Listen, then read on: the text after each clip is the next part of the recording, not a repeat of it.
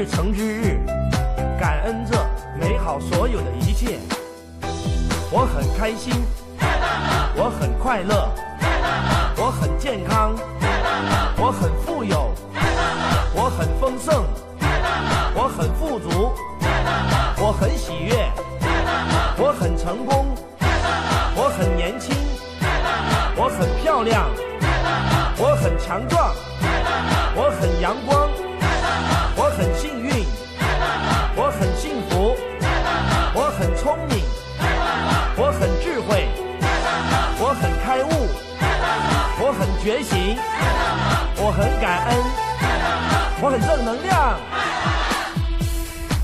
今天又来到了我们讲台湾历史故事的时间啊！我们今天要来跟各位讲的是一八九五年台湾发生的事情。那上一次我们讲到这个一八九五年马关条约啊，然后大清国把台湾永久割让给日本，那日本开就开始派这个明治天皇的堂兄弟这个。北白川宫能久亲王啊，率领近卫师团，然后从那个奥底那边登陆之后，然后开始一连串的从北到南的扫荡反抗军的这样的一个行动。那我们也跟大家讲了这一个台湾民主国、虾夷共和国、中华民国，那到底哪一个才是真正的亚洲第一个民主共和国？哦的这样一个事情，然后也请大家先看了这一个一八九五这一部客语电影，好，那不知道大家看了之后呢，你们的感想是什么？好，那争论谁是第一个民主共和国，其实争第一这件事情，有时候哈都是一种流于啊面子问题哈。其实我个人是觉得没有太大的意义，第不第一。很重要吗？那还是面子问题。第一是本质上的第一，还是只是啊顺序上的第一啊？这才是真正要探讨的问题。啊，亚洲是不是真的有民主共和的这样的一个文化本质？这才是应该要最要去讨论的。那中国最喜欢好在那边讲说哦，他们自己的文化里面。哦，中学为体，西学为用，所以呢，他们不需要像日本这样明治维新，哦，把自己的东西哦暂时撇一边，然后就大量的吸收欧美的东西，甚至政治制度都改成像欧美那样的君主立宪的方式。哦，那中国当然不愿意这样做，他必须维持他的基本想法，就是儒家式的社会，儒家式的文化特质，再加上奴才制度的。哦，满人治汉的这样的一个奴才制度的哦，上下臣属关系，所以他必须要维持一个大一统天下，维持一个帝制的关系。然后那个时候的中国人，他们还是很迷信，也不能说人家迷信啊，人就在那个信仰当中，如何迷信呢？应该是说，迷信这个字眼是字眼，应该是说。不是那一个信仰价值里面的人，在外部看这一堆人在做的那件事情，跟自己的信仰价值啊格格不入啊，感觉很奇怪，于是就说对方是迷信。那相对的，在那个信仰价值里面的人来看外面的这些人，说他们是迷信的人，才是真正的无知跟迷信。啊，所以啊，当局者迷啦，哈。在当局里面的人，当然会觉得自己的制度依然是最棒、最完美、好棒棒的。那在大清帝国统治之下，两千年专制帝制习惯的中国文化里面的人，他当然不会轻易的想要去把那个帝制这件事情，把它给专制这件事情，把它给改变掉。为什么呢？因为很简单，他们跟这些读书人跟。专制帝王王朝之间是共生结构，是利益共同体，自然就不会想说，那我来革命，我来把这个王朝推翻掉，把这种制度推翻掉，把科举给推翻掉啊，然后我能够获得多大的利益，当然是不可能的事情。所以张之洞他才会提出中学为体，西学为用，而不愿意像日本的明治维新这样子大刀阔斧的把政治制度把它整个给推翻掉，说几乎是全盘西化的方式在进行。好，那所以也就变成就是说，他们会觉得，哎。中国自古以来就有民主观念，也想尽办法要到呃儒家文化里面去去找出一些啊有啊有啊有孟子有什么民本思想啊，然后儒家里面早就有有民主的这样的一个想法，但实际上你去看一下新儒家的那些的说法，基本上都是一些 呃逻辑不通的东西，就是想尽办法去证明。他们的想法，他们的教主啊，孔丘啊，这个教主的想法里面，还有历代他们的先圣先贤里面，就有民主的这样的一个想法，共和的这样一个想法。如果是真的是这样的话，你干嘛强调？如果是真的是这样的话，给你两千年的时间，你整个中国大地怎么发展不出民主跟共和这两种政治制度？怎么清朝中晚中晚期太平天国崛起？洪秀全的太平天国崛起的时候，为什么他依然搞的还是专制帝王这一套的想法？虽然他用的是那个耶稣会的那个传教士所发的那些圣经宣传单的东西，自己在加工如法炮制出来的，他所做的事情全部都还是这个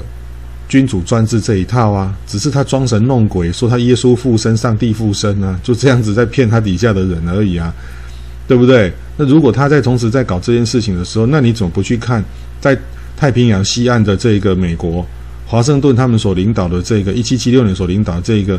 那个反殖那个怎么讲？呃，脱离英国独立的这个部分，为什么他们不会发展出君主专制？他们直接反发展出来是民主政治？为什么是这个样子？好，这个就是如果你在研究中国近代中国文化或中文化研究中国思想的时候。哦，不要被对被这一些哦想要洗刷中国文化哦，本来就是就是一个所谓的专制专制思想的这样的一个想法哈、给误导了哈、其实本质上如果有的话，早就发展出来的，不会到后面等到人家来挑战的时候才说啊，你那个东西其实我也有了哦，啊，你那个东西其实我也有了，对不对哈、那什么都是讲说自己有，意思就是说我就是不能接受被人家。看看说啊，我这个也没有，那个也没有，我必须，哦，是一个老大哥自居的人，我必须向旁边的这一些我认为蛮夷戎狄的这些人去跟他学习，我实在太丢脸了，我丢不起这个脸，哦，那其实这个是没有必要，所以你要什么要争第一，哦，亚洲第一，哦，世界第一，那又怎样？就好像是哦，金曲奖。哦，台湾的办那个金曲奖，那那这些流行歌星，他们自己要呃出专辑，然后每年有没有得那个金曲奖，其实很重要吗？哦，其实老实讲，对这些歌星来讲，我认为啊，销售量才是最重要的，得不得奖那也不重要了吧？销售量代表的是赚到钱，得个奖也只不过就得个几万块的奖金，有什么意义呢？只是在锦上添花而已啊。所以我想。这个呃，天后张惠妹啊，如果没有得到金曲奖的肯定，也不会抹煞他是天后级人物的这样的一个光环嘛。更何况，流行音乐就是要赚钱啊，哦，难道是出来做功德吗？所以销售量才是最最真正的本质。是不是亚洲第一个民主共和国去争，在历史上，在教育上面去告诉自己的子弟说，我们是亚洲第一个，也亚洲第一个，有用吗？对不对？下一共和国也不过撑不到一年也，也也亡了啊。亚洲第一个民主共和共和体制的国家，啊，台湾民主国撑撑到一百五十天也灭啦，对不对？那中华民国撑了三十八年也没了啊。而且，它真正的所谓的亚洲第一个民主共和国建立起来之后，后面都还是专制帝制的那个形态在那边，在那边搞来搞去，然后内战来打来打去。请问一下，真正的民主、真正的共和，人民做主了吗？种族共和了吗？哦，社会真的人权人权获得保障了吗？根本都没有啊！哦，所以是不是争到第一？这个我不认为啊。你要真正的第一是说我本质上第一了，我不要在名号上第一，不用在嘴炮，在嘴巴上嘴炮我是第一，其实这一点用处都没有。好，这个是我们在上一次啊，在跟大家分享的，到底是哪一个是亚洲第一个民主共和国啊的一个这个啊，今天我们再做一点点的这一个复习跟这个分析。好，那么在一八九五年日军登台之后，啊，日军登台之后呢，那唐景崧他们这些人就被等于说是被刀跟枪哈，台湾的这些士绅用刀跟枪把这个想跑的这个台湾大清国台湾最后一个巡抚唐景崧给架上了总统大位，所以他在接到总台湾民主国的印的这个时候，那他那是哭哭啼啼的哈，那这个很好笑哈，什么叫很好笑？你想？别立乾坤，另外接受法国法国将军的建议，说你如果成立一个国家，那各国承认你，就可以解决日本啊，来接收你的这个危机。可是我们在文献上面看到，这一个每一个国家都会有一个总统的一个大印，还有一个国家的大印。可是呢，我们去看一下这一个文献上面看到的民主国之印。那一个就是民主国政府的这个印章，它竟然是用印，而不是用玺。好，像我们现在这个体制叫中华民国，有一个中华民国的国家的代表国家政权的盖的印章，哦，那个叫应该叫做玺才对。玺上面就是一个不过尔尔的尔，下面是一个玉字旁，啊，那个叫做玺。玺是印章里面的最高等级、最高阶，但是玺之下是章，章之下是印，文章的章，然后是印，那怎么会是台湾民主国之印？印的话是地方官才在使用的哈，地方巡抚、地方官才在使用的，所以你光从这一个文献的这一个留下来这个印记来看的话。它是民主国之印，而非民主国之玺，就可以知道，当初要成立这一个台湾民主国，根本就是玩假的。好、什么叫玩假的？这一些士绅也只是想说，事成之后，事情平定之后，依然要回归大清帝国，所以他们不敢用民主国之喜。第一个，怕得万一事情。很，日本就放弃了台湾，像那个三国干涉哦，日本要放弃辽东半岛一样。事情如果成的话，台湾竟然回归到又回归到清朝。你这些人在地方上搞民主国的这些人，因为你用了民主国之喜，表示你地位跟大清国是一样的话，那你是造反，造反是要诛九族的。这些士绅也会怕。第二个。这些士绅并没有真心的想要成立台湾民主国，成立一个真正的共和国，所以为什么在日军在进入台北城之后，这一路的这些的所谓的号召的喊得最大声的这些士绅呢，死的死，逃的逃，我几乎都没有死了，都逃跑了。秋风甲捐款潜逃了嘛？林维源捐款潜逃了嘛？哦，然后那个。呃，唐景崧扮成老女人啊，然后阿伯浪杠就就坐船逃跑了嘛，大家都在逃跑嘛。你到最后，其实刘永福也是也是逃跑了嘛，都跑掉了。这些士绅统统跑掉了，喊得最大声的，跑得最早，哦，钱也是卷得最多，骗最多，诈骗集团啊。其实这个台湾民主国诈骗集团来形容他们，我觉得是诶蛮贴切的哈。好，那么他们用“印”这个字。啊，民主国之印这个字，只能够告诉我们，其实他们玩假的，他们的想法里面依然还是什么？他们想法里面依然还是地方官的心态，没有说真正的要凝聚全岛力量，建立一个自己的国家。大清国不要我们，妈妈不要我们的，那我就自己自立门户，自己成立一个家庭。没有，没有，没有，没有，不是。所以我们从文献上看到了一个一蛛丝马迹。但是当然了，你这个部分你也必须要对那个汉字文化的使用程度，你必须要懂它的意涵，才有办法这样去分析的出来。这也就是为什么读文学科系的人不能只是只读书本上的东西，哦，你必须要做深入的研究，才有办法变成文史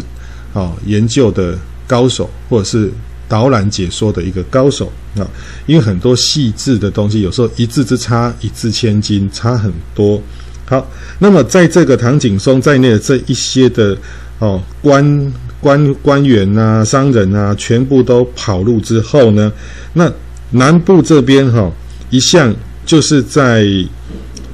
呃台湾，然后跟唐景崧不和的这个刘永福哈，这是黑旗黑旗军哈的刘永福，他其实他也不想去管这个台湾民主国这个烫手山芋了哈，因为。大总统跑了，那接下来义义军们大家都希望他接下这一个，因为他掌握着军队嘛，他自己的军队嘛，哈，那希望他接下台湾民主国大总统啊，台湾民主国总统这个位置。可是刘永福坚持都不接受，为什么？他要用帮办来当自居，也就是说，我是受托来哦帮忙你们维护民主国这件事情。然后我不要变成民主国，就是我的事情。意思就是说我能帮就帮，尽量帮，帮到最后不行的话，该走我也得走，该拿我也要拿。那更何况当时哈，台湾岛上的南北交通不像现在这么的方便哈。其实远水救不了北部的，南水救不了北火啦，就这样子。然后，因为为什么？因为。像哈，在南北交通这么不方便，像尤其你要过浊水溪，哦，光要过这条浊水溪就问题就很多，哦，那在二战的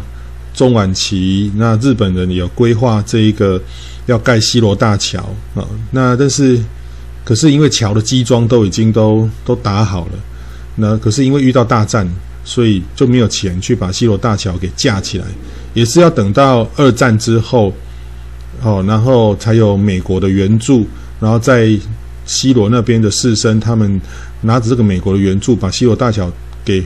完整的把它架起来，才有我们今天的这个西罗大桥。那西罗大桥就是台一线上非常重要的一个枢纽哈，它让所有的人交通都能够直接横跨西罗大桥而过去。那当初日本人要过这个浊水溪，其实是。呃，费尽心思哈，也导致台湾的纵贯铁路线原本是要走海线的部分，因为当初台湾西部是海线的城镇，因为对海外贸易跟对中国贸易，所以开发发展的比较早，也发展的比较热闹。问题是，你要走海线的话，来到了浊水溪。呃，南北两岸之间的距离很远，那工程的呃困难度就会增高，然后这个经费预算也会花得相当的大。于是总督府他们就做了一个决定，去找寻浊水溪河岸最窄的地方，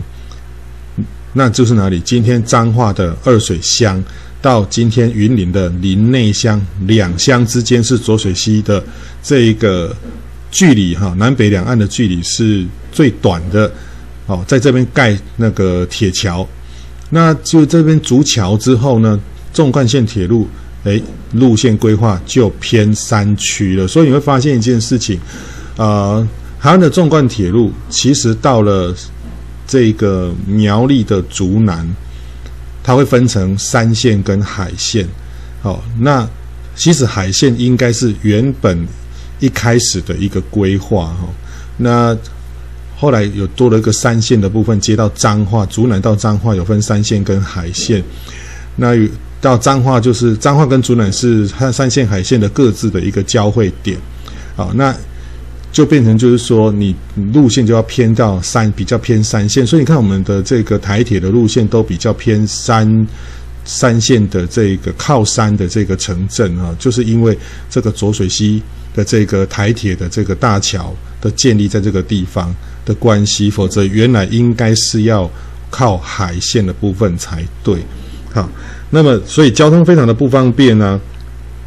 所以他也不想要把他的力量给分散到。哦，中北部去对抗日本军人呢，啊、所以只能够怎么自己的乡里那里自己救吧，对不对？于是各地的民众只好纷纷开始起来组织啊义勇军啊，各地都有义勇军，然后一路跟日军开始卯起来干哈、那么因为这个大家知道哈、哦，电影《一八九五》的这个加持哈、那么大家都会知道说，哦，原来在了桃竹苗这个地方，哦，客家军队哦组织起来保保家卫国。那这个吴汤兴啦、江少祖啦、徐襄哈，这个是带头者嘛哈。那么除了他们之外，其实哦，在台湾的这个这一这个主场上，曾经打过清法战争的这一个哦，那个还到中国那边去参加太平天国之役的这个雾峰林家。哦，林朝栋的他组织的这个洞军哈，在当时其实也是一级战力哈的，所以他们在对抗日本人的时候，其实也是一支相当强大的一支军队。不过你说其实要多强大？其实，在打清法战争的时候啊，因为雾雾峰林家的这一个主力军林文察，哦，在福建的万松关被整个被灭掉之后，那林家其实就开始有一点没落哈啊，然后。那个林朝栋，他的后人，哈、林朝栋起来要振兴林家嘛，因为毕竟雾峰，呃，林家在雾峰其实是拥有相当大的田产资源的哈、就是土豪啦，好、官府土豪就对了哈、我们用现在的话来讲的话，哦，那就是说相当有势力，他们也想要，也想要呃，重新让林家在地方政坛上哈、在。啊，大清国的政坛上能够站得起来，于是这个林朝栋呢，那时候在清法战争的时候，就是淡水那边的招谁爱换的时准哈，他就组织了一支五百人的哦林家军哦，林朝栋简称叫栋军哈，那去帮助当时啊啊跟刘明呃当时跟刘敖哈台湾的兵备到刘敖不和的这一个这一个刘铭传哈要去抵抗法国人，那其实他只有五百个人。啊，不过刘铭传虽然是非常的感谢，大家都不理他的时候，就只有这个林朝栋，哦，这么勇猛，愿意带着五百个洞军去那个淡水那边哈、哦，等都等于说去支援、啊，去去去奥援他，去応援他就对了。那当然，毕竟还是只是让他在后面备备而不用了哈、然后就是没有让他真正动军在清在这个招协换淡水在打打法国人的时候，让他真正的上场哦。就是让他备着，但是问题是，就是因为这样的一个缘故，其实，呃，雾峰林家已经开始又被清朝官府注意到了哈。好，来，那么那各地哈的团练聚集起来，大家开始来练武，好，那。那其实这个各地的团练，其实就是各地方都会有这种民间的巡逻组织，由官府所允许这种民间的巡逻组织。啊，那这些团练，其实老实讲，各位同学，你们如果啊看这一个地方上有很多这种国术馆，有没有？哦，国术馆哦，哦，民俗疗法有没有？国术馆，其实哈，国术馆也可以讲一段历史啊。其实这些地方上，尤其中南部很多这种国术馆。哦，他们都会干嘛？收徒弟练武。国术馆的这些推拿师，其实早在在很早期哈，在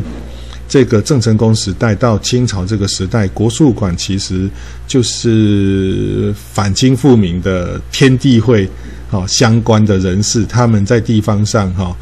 秘密组织啊，哦。联络的地方，那都开国术馆。为什么要开国术馆？因为练拳头哈，练功夫一定会跌打损伤。那如果跌打损伤的时候，是不是要有这些膏药，对不对？会推拿筋骨推拿，然后有膏药可以治疗他们的那个跌打损伤。好，于是这些师傅们他们就会啊、呃、练拳头之外，本身就变成化身为国术馆，然后。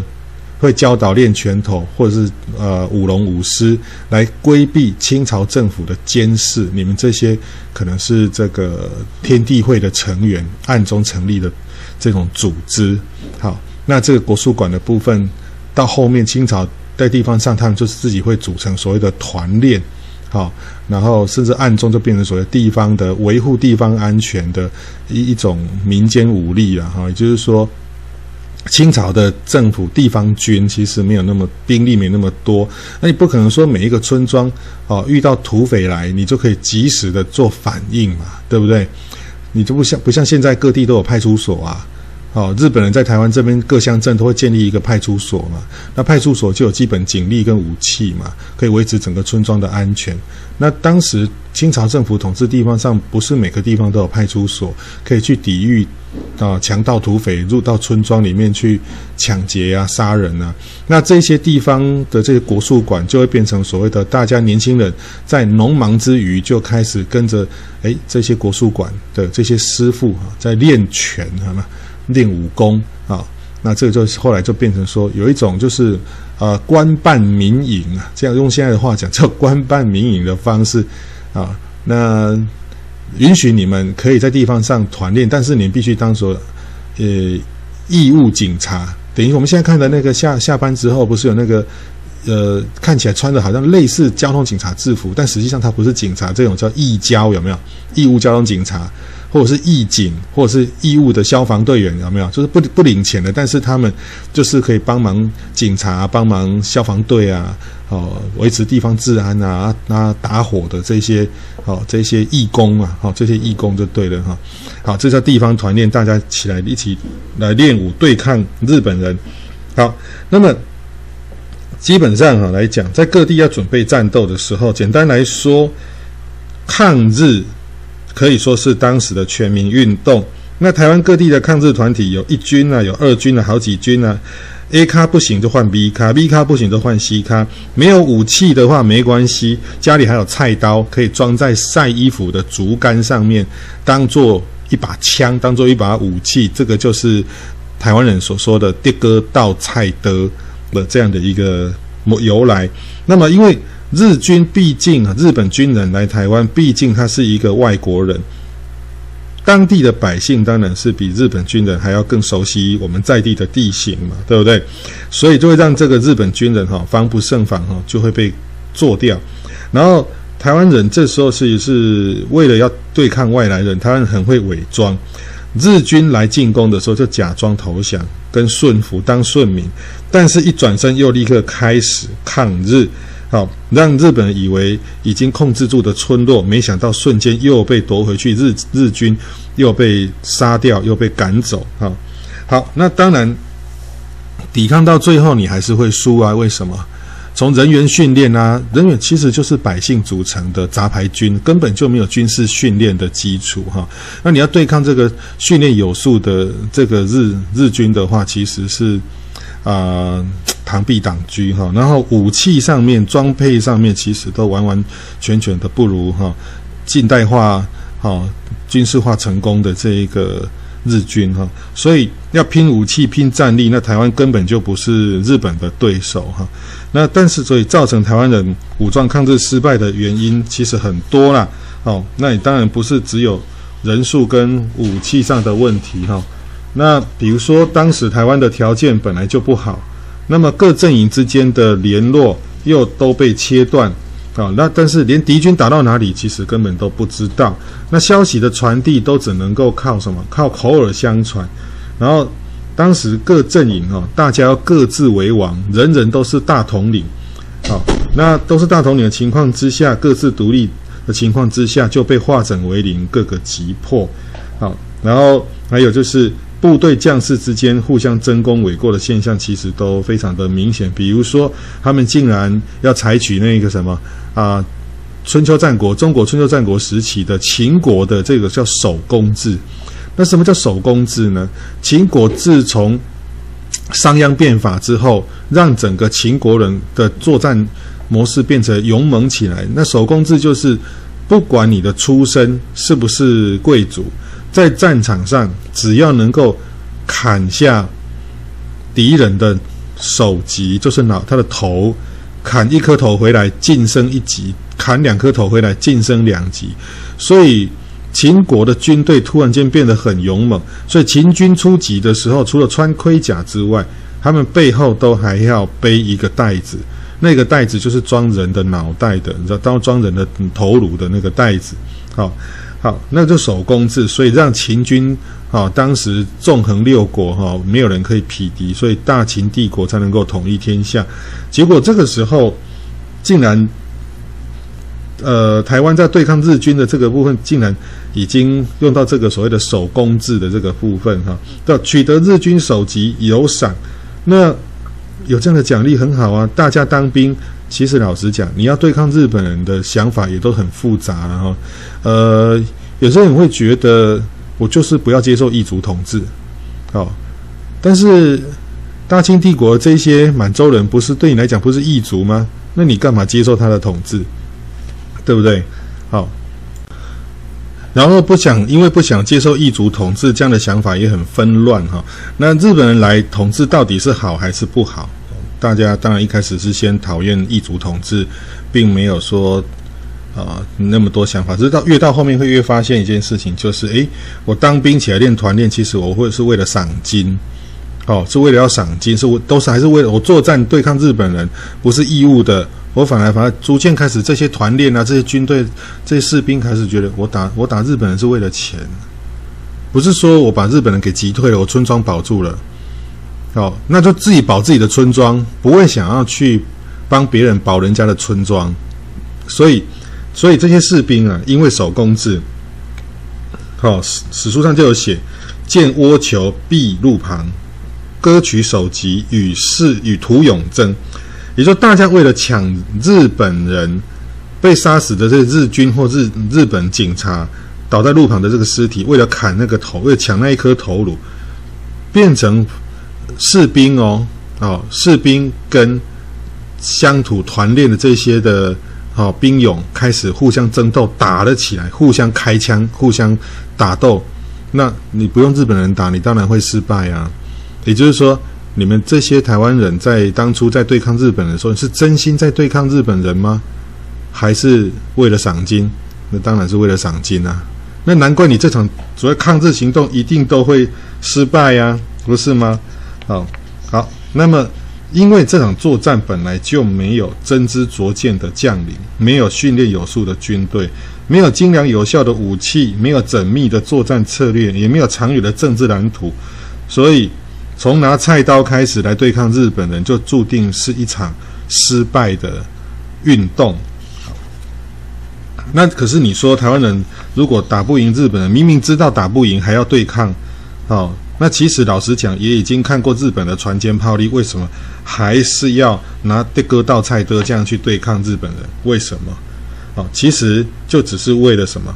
其实为了拼一个逆转胜哈。然后也因为台湾人哈，台湾人这种拿命跟你拼的抗日决心，让原本以为说可以轻松就可以把台湾哈可能。啊，几个礼拜就可以把台湾拿下的日本人，在人力物力上都付出了相当高昂的代价。那么明明就是签了条约就可以拿到台湾的，结果就像噩梦一般进入了内战状态啊。那么所以说，有些台湾人虽然没有和日本人、日军哈动刀动枪，但不代表我不动刀动枪，我不表示意见就代表我没意见。也不代表他们就乐于接受这个新政权的到来，所以在一部小说叫《台湾连翘》的这个作者啊吴浊流，他的书里面就有提到，就是说，虽然他的祖父哈没有参与抗日的军事行动，那么却在日本的统治之下忍耐，不停的忍耐。好，那么私塾的老师也曾经在课堂上讲啊，那个韩信的胯下之辱，就是。韩信当初年轻的时候，还没投身到汉汉王的军队底下，拜为大将军之前，啊，曾经被一些乡里的地痞流氓欺负，叫他们哈从他们的胯下爬过去，啊，这种羞辱，韩信都能够忍受了，啊，那么小时候，那么常常都听到这样的一个故事，在啊砥砺着自己对日本人的殖民统治的对异族的殖民统治不爽，然后都要。进行无限次的这样的忍耐，好，那也就说明了台湾人哈，其实表面上顺从日本的殖民统治，但实际上是完完全全的不甘心，只是说啊，我们在拳头跟武力上不如日本人而已，所以才变成讲讲说啊，日本人的统治，台湾人都是一直在忍耐，一直在忍耐。不过呢，其实也不是说完全完全的忍耐，因为人忍到一个极限。好，遇到不公平的事情，他还是会起来去反抗的。只不过，这个反抗的方法，你想要进行所谓的公民不服从，套一句我们现在的话，公民不服从，你反抗的方法还是非常非常的传统哦。那么，有些人实际上实际上还是要啊去搞这个所谓的神佛降世哈，这种迷信的力量啊。好，那但是因为这根本就是没有用的东西。那为什么他会搞这种东西？我跟各位解分析一个东西：某一些产品哈，明明你就觉得以文青的角度来看，它没市场，可是那种产品竟然都还在市场上还在卖，那你看着就很想笑。那为什么他还要再卖呢？我告诉各位，所有投资开工厂、开生产线生产这种成品，进那种原料去制作，还要铺货，还要行销管道，还要呃行销成本的制作成本的制成本，这些工厂的老板不是白痴，一定有市场，一定有消费者存在在买这些东西，所以呢，他们才会一直不停的制作这些东西。也就是说，在日治时期。这个民间的武装抗日的行动，好前仆后继的再起来，但是所用的抗争方法都是非常传统式的。那比如说这个一九一五年的噍吧哖事件，或称为西来安事件，或叫玉井事件，这个主谋叫于清芳。那么曾经他担任基层的巡查捕的这种辅佐警察勤务的这个工作。那个叫巡查补，就是警警务的助理啊，警察的助理，还不是警察哦，是警察的助理这样一个工作。那因为他这样每个月就有一点薪水可以领，可是后来他遭到了免职，那被免职就会有原因，可能是对警察不礼貌、不敬，或者是图谋不轨被发现，或者是做了一些贪污的事情、贪赃枉法的事情被开除了，然后。他就对于受到日本的欺压就愤恨不平，而这个情绪就移转到什么，你知道吗？那他要起来杀掉日本警察，他要起来对抗日本政府的欺压。其实老实讲，也就是因为他自己个人被免职了，他不高兴，他就起来反日反日本政府。那你想要反日本政府，你要要号召人家追随你嘛，对不对？那你就要打出一个冠冕堂皇的一个旗帜跟理由，好来号召大家共鸣啊。然后他就做了什么？他就做了一件事情，就是他在西来庵这边哈，这一间用庵的话，基本上就是佛教的那种佛堂了哈。然后搞这种宗教迷信哈，伏击服软指示的这种事情，说要成立一个叫什么大明慈悲国，要建立一个大明慈悲国。然后他自己自己自己呢，自己就任命自己是叫做大明慈悲国大元帅。讲到这里，知道台湾史的人都会觉得会心一笑，什么意思？又来了，又在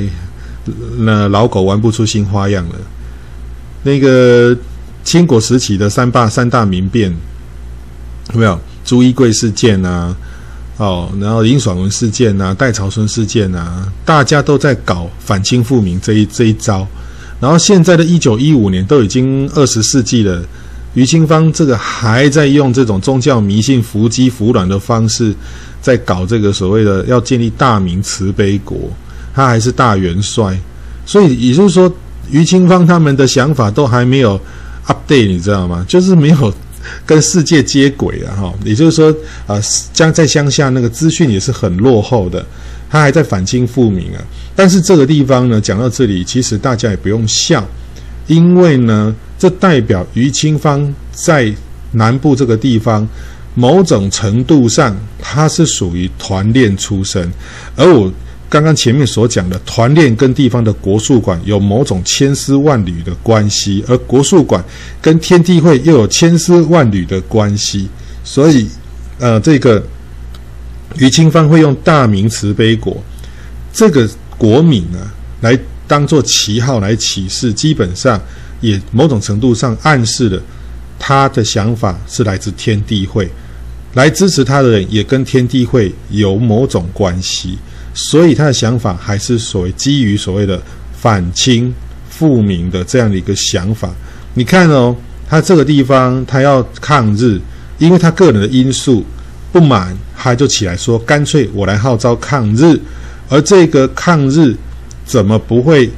是像这个鹿港的这个文人洪弃生这样子？哦，打死不剪头发，不剪辫子，然后家里呢，日本人已经引来了电灯，全鹿港街上他妈都接电灯，就你洪七生家里打死不接不接电灯，为什么？因为他认为那是日本人的东西，他怀念大清国的统治。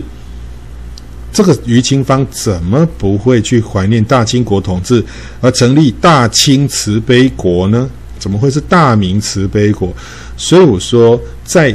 日治时期的抗日运动当中，大家的想法都是非常复杂的，有要反清，有要反日归清的，有要保家卫土的。那也要反清复明的，全部通通混在一起。只是说，刚好他们的这个对象是日本人，这个苦主就是日本人，就这样而已。好，来，那么关于这个是大清国也好，大明国也好，都可以。那么这个地方，他用大明慈悲国大元帅的头衔来号召，组织民众对抗日本人。那这种前近代式的这个抗日行动，其实撑不了多久，也是不难想象的事情哈。那这个问题是在于，就是说他是呃大明慈悲国这样的。其实老实讲，在二次大战啊，一九四五年中战，天皇宣布终止战争状态之后，那有一批人留学日本的这这些台湾人啊，像廖文毅啊，他们跑到日本去，跑到日本去做什么呢？反对国民党嘛，好。经历过二二八白色恐怖，他们跑到日本去反对国民党。那么廖文毅先生，他是云林西螺西螺人哈，啊，在当地其实是望族哈，可是他跑到日本去，他在那边成立一个呃海外台独运动的相关组织。那么各位同学也可以上网去 Google 哈，他在成立一个台湾共和国临时政府，自认为台湾共和国临时政府大统领。他不是大总统哦，是大统领。好，那他们自己弄了一个台湾共和国的国旗。那你们上网去 Google 一下，你会发现廖文毅的这一个台湾共和国临时政府的这个国旗，底色是天蓝色，然后呢，就一个太阳跟一个月亮，好，在天上，就这样子。各位啊，一个太阳跟一个月亮。在天上，它不就是一个日，再一个月，加起来不就是一个明吗？大明帝国的明吗？哇，二战都结束了，好，要反对国民党，反殖民统治，竟然还是反清复明的这样的一个啊古老想法，那你可见就可以知道，其实这是有市场的，所以回。就是有事，就是可以回到我之前所讲的，哦，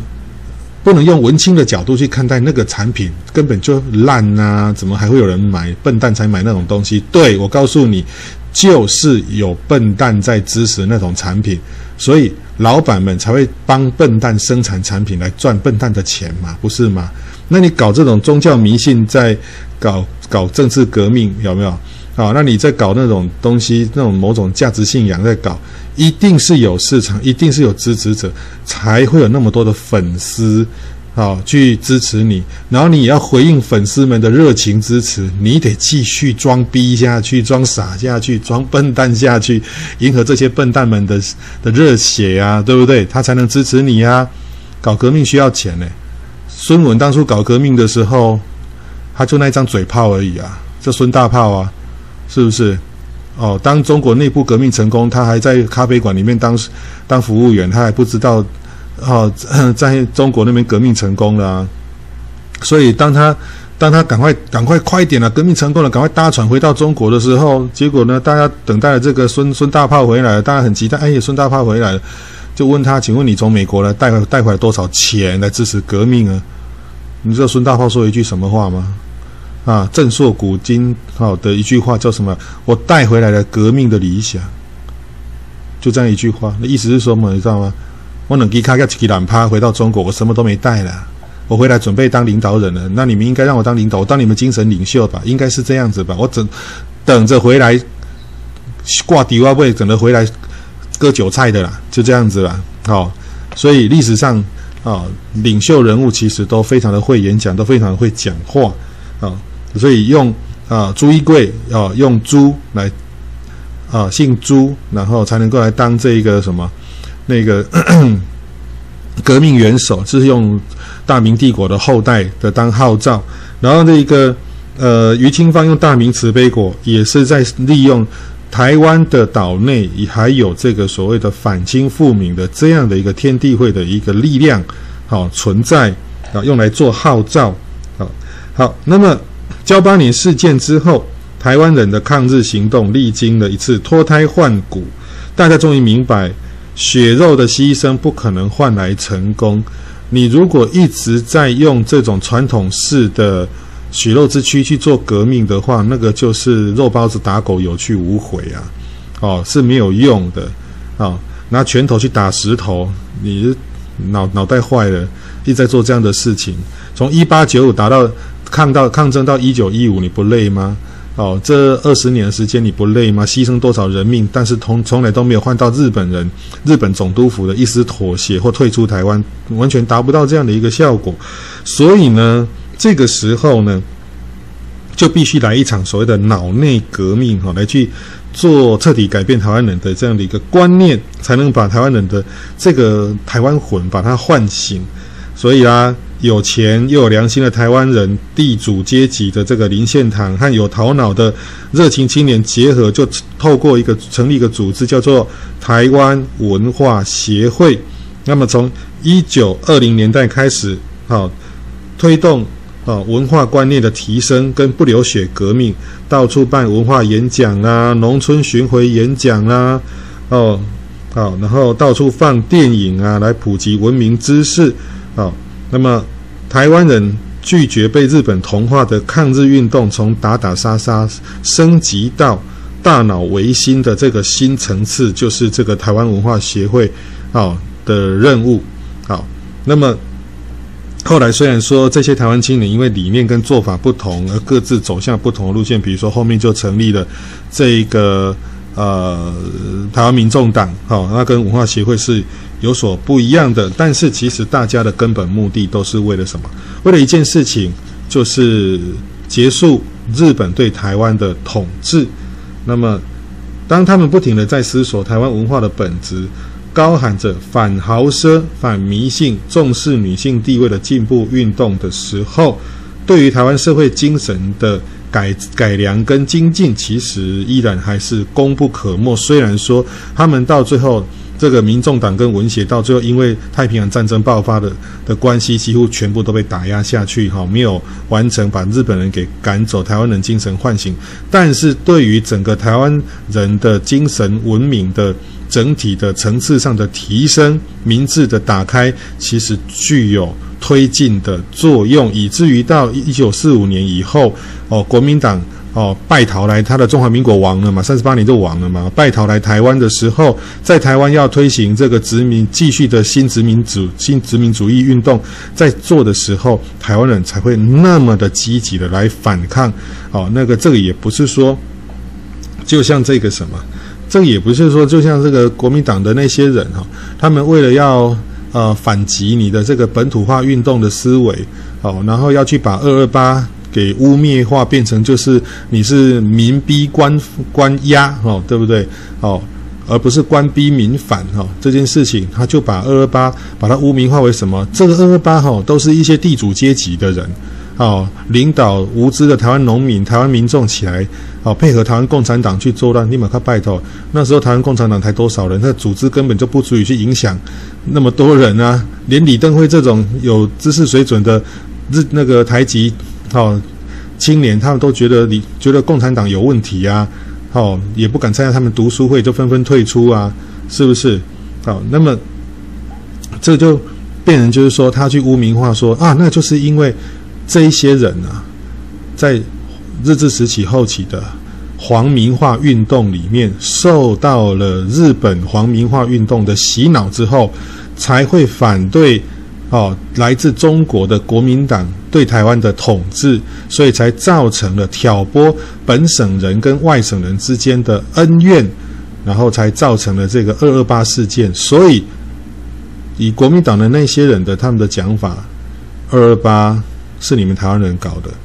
所以我们是被迫来镇压你，要维持台湾岛内的安静的。但实际上呢，如果你从这个哦，一路上这个脉络这样看下来，其实不是这样子的。其实台湾人在日治时期已经开始受到文明开化的影响，已经开始接触到欧美新知识、新科学、新观念、新进步的观念影响，结果他去面对到了一个来自中国内战打不停，依然还停在十九世纪的这一个落后国家。落后地区的落后人民的人来到台湾之后，想做的一些落伍、不进步的这种野蛮的观念的事情的时候，台湾人当然会反抗啊。这个需要皇民化吗？然后台湾人在当时是日本时代受教育，这些新式教育、文明开化，走向文明人的这个脚步，这也叫做皇民化。哇，那如果是这样的话，那真的，如果按照国民党这逻辑成立的话，那我们还真的要感谢皇明化，不是吗？台湾人才有今天的这一这样的文明开化，是不是？那意思就是说，你们这些国民党的这些史史家，哦，你们这些文化人，你们讲把二二八讲成是皇明化所造成的，那意思是说，你们在间接的证明